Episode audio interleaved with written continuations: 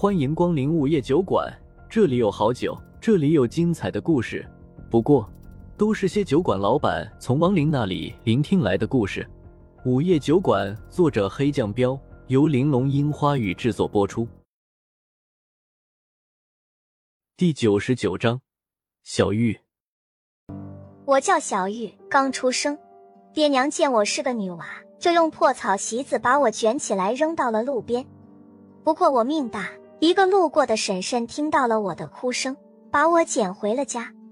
我的命很硬，婶婶家里很穷，没有奶喂我，用熬的小米汤就把我养活了。我那时候还不知道自己是婶婶捡来的，一直把她当娘。我也很懂事，从五岁开始我就帮着娘干活了，捡柴拾粪、洗菜、扫地，就是我力气还小，挑水挑不动。不过，只要我有力气能干的活，我就会干。娘很喜欢我，经常夸我懂事。只是有时候我闯祸了，比如不小心打烂一个碗，或者多吃了一碗饭，娘就会骂我。她骂的很难听，不是骂我讨债鬼，就是骂我没人要的小贱货。我很伤心。不过我知道，当娘的都会骂孩子。隔壁的王大婶生气的时候。还会拿棍子打他闺女，我没挨打，就觉得已经很幸运了。为了不让娘生气，我后来干活的时候会很小心，吃饭的时候也只敢吃一碗饭。可是娘还是会骂我，嫌我干活慢。而且，随着我越来越大，娘就越来越不喜欢我了。她嫌我吃饭多，嫌我长得快。去年的衣服，今年就小了。我为了娘不骂我，只好尽量少吃饭。饿得凶了的时候，就使劲儿喝凉水。虽然我也想过年的时候穿上新衣服，可为了不让娘生气，就自己把以前小了的衣服剪开，重新接上。哪怕被别人笑话我穿都是补丁的衣服也没关系，只要娘不生气就好。虽然经常吃不饱穿不暖，我还是好好的活到了十岁。有一天，娘突然说要带我去县城里逛逛。我早就想去了，听说县城里有很多好玩的，很多好吃的，特别热闹。娘还是喜欢我的，不然她怎么会带我去县城呢？娘甚至还特意给我做了一身没有补丁的新衣服，是我最喜欢的红色。娘还给我洗了脸，梳了个好看的麻花辫子。我对着水桶照了照。真好看，娘也夸我长得好看，高兴的带我去了县城。县城果然好热闹，什么都有，有耍把式卖艺的，有卖油饼的，还有卖糖葫芦的。我馋坏了，很想吃，可我知道娘没什么钱，就没敢要。娘就带着我在县城里转悠，转悠了一会儿后，她就带着我去了一家特别好的铺子里。那铺子的门口挂着俩大红灯笼，门口站着一个胖胖的娘娘，手里拿着个手绢，笑嘻嘻的迎着进铺子里的人。来铺子的都是男的，老的少的都有。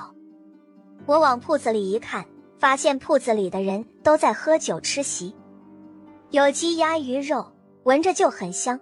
那些菜都是我连过年都吃不到的东西，只是很奇怪。铺子里还有很多大姐姐在陪着那些吃席的男的，还会给他们倒酒，甚至还会亲手喂给他们，毫不知羞。不是女的不允许上席的吗？女的只能吃剩席。我只看到了这么多，娘就带着我去了铺子的后门。后门有一个穿着漂亮衣服和戴着很多首饰的胖娘娘。娘看到他，就让我先站着别动，我不敢动。看到娘高兴的去找了那个胖娘娘，然后就说起了话。胖娘娘在远处打量了我一下，就招招手让我过去。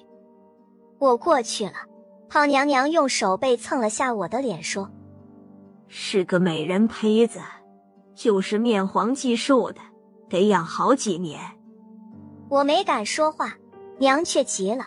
说：“就那个价，不能再少了。”胖娘娘白了娘一眼，笑眯眯的蹲下身子问我：“想不想以后穿好看的衣服，每天都吃香的喝辣的？谁不想穿好看的衣服，天天都能吃饱啊？”可我不敢说，因为我有点怕这个胖娘娘。于是我就默默躲在了娘身后。可娘一把将我揪到了胖娘娘面前，还扇了我一巴掌，然后指着我的鼻子骂我。小贱货，你是我捡来的，我养了你十年，现在该你报答老娘的时候了。我哭了，那个时候我才知道娘不是我的亲娘。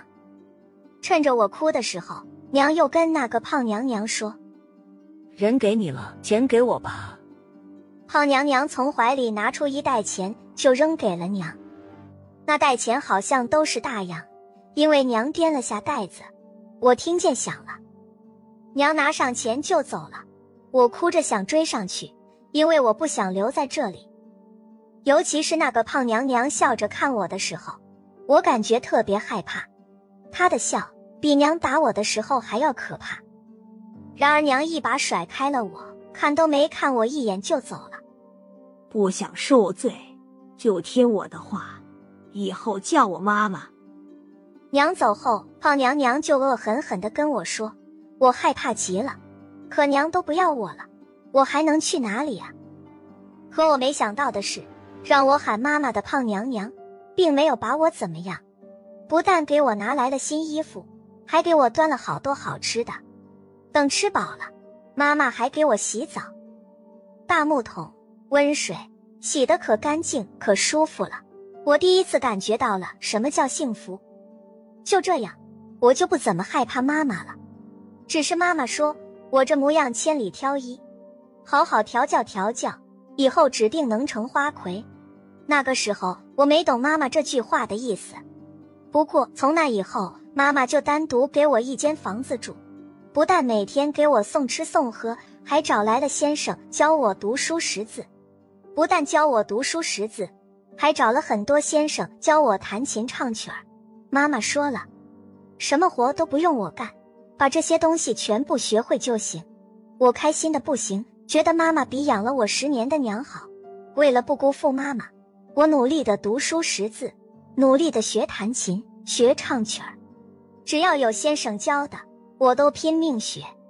好在我人不笨，学什么会什么。妈妈和先生都夸我聪明，特别是妈妈，笑的嘴都合不拢了。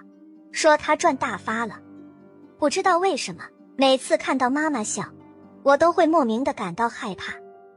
在我十八岁那年，我总算知道我为什么会害怕了。那天妈妈说我长大了，就给我穿了一身特别漂亮的衣服，戴了很多首饰，还给我涂了胭脂水粉，然后让我去给客人表演一下。我去了。一看楼下坐满了男人，他们看到了我都露出了吃人的目光。我有点怕，但我更怕表演不好惹妈妈不高兴，于是我就弹着琴唱了几个小曲儿。楼下几乎所有的男人都给我鼓掌叫好，妈妈更是开心的不得了，让我先回房间里等着。我在房间里听到妈妈跟那群男人大喊：“出价高者得。”我虽然不懂什么意思，但很害怕。最后，有个大户人家的少爷出了两条小黄鱼。不一会儿后，那个少爷就来到了我的房间，然后我哭得撕心裂肺，他却笑得像条豺狼。他很得意、满意的告诉我，以后我就是他的人了，不许我再接别人。这句话他也跟妈妈说了，又给了妈妈一条小黄鱼。等他走以后，妈妈进来见我还在哭，安慰我说：“就算嫁人，也要经历这种事。现在我被一个有钱的年轻少爷看上了，算是我的福气。可我还是有种被卖了的感觉。不，我就是被卖了。那个时候我才明白妈妈为什么对我好。后来那个少爷经常来，他有时候粗暴，有时候也很温柔，我好像也慢慢的习惯了。”特别是他不在的时候，我会想念他的温柔。因为他不止一次躺在我怀里说，他会给我赎身的，娶我回家。可是过了没多久，他就再也没来过了。妈妈告诉我，世道乱，少爷出门做生意的时候被土匪杀了，让我忘了他。我怎么可能忘了他？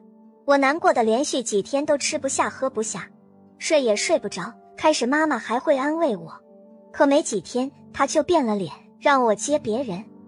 我宁死不肯。然而妈妈露出了真正的嘴脸，找人把我绑了起来。只要有人出的钱让妈妈满意。妈妈就会让他来找我，我脏了，就算他活过来，我也不能嫁给他了。我的心也死了，我开始变坏了。我主动竞选了花魁，因为花魁可以自己挑人，我只想挑那些我看得顺眼的人。我成功了。再后来，世道彻底乱了，来了好多樱花国的兵，他们打死了妈妈，打死了龟公。还烧了我们的铺子，不过我很幸运，樱花国的兵没发现我。我偷偷往自己的脸抹上锅底灰，戴上金银首饰，逃到了一个安全的地方。又到了酒馆打烊时间，下期的故事更精彩，欢迎再次光临本酒馆听故事。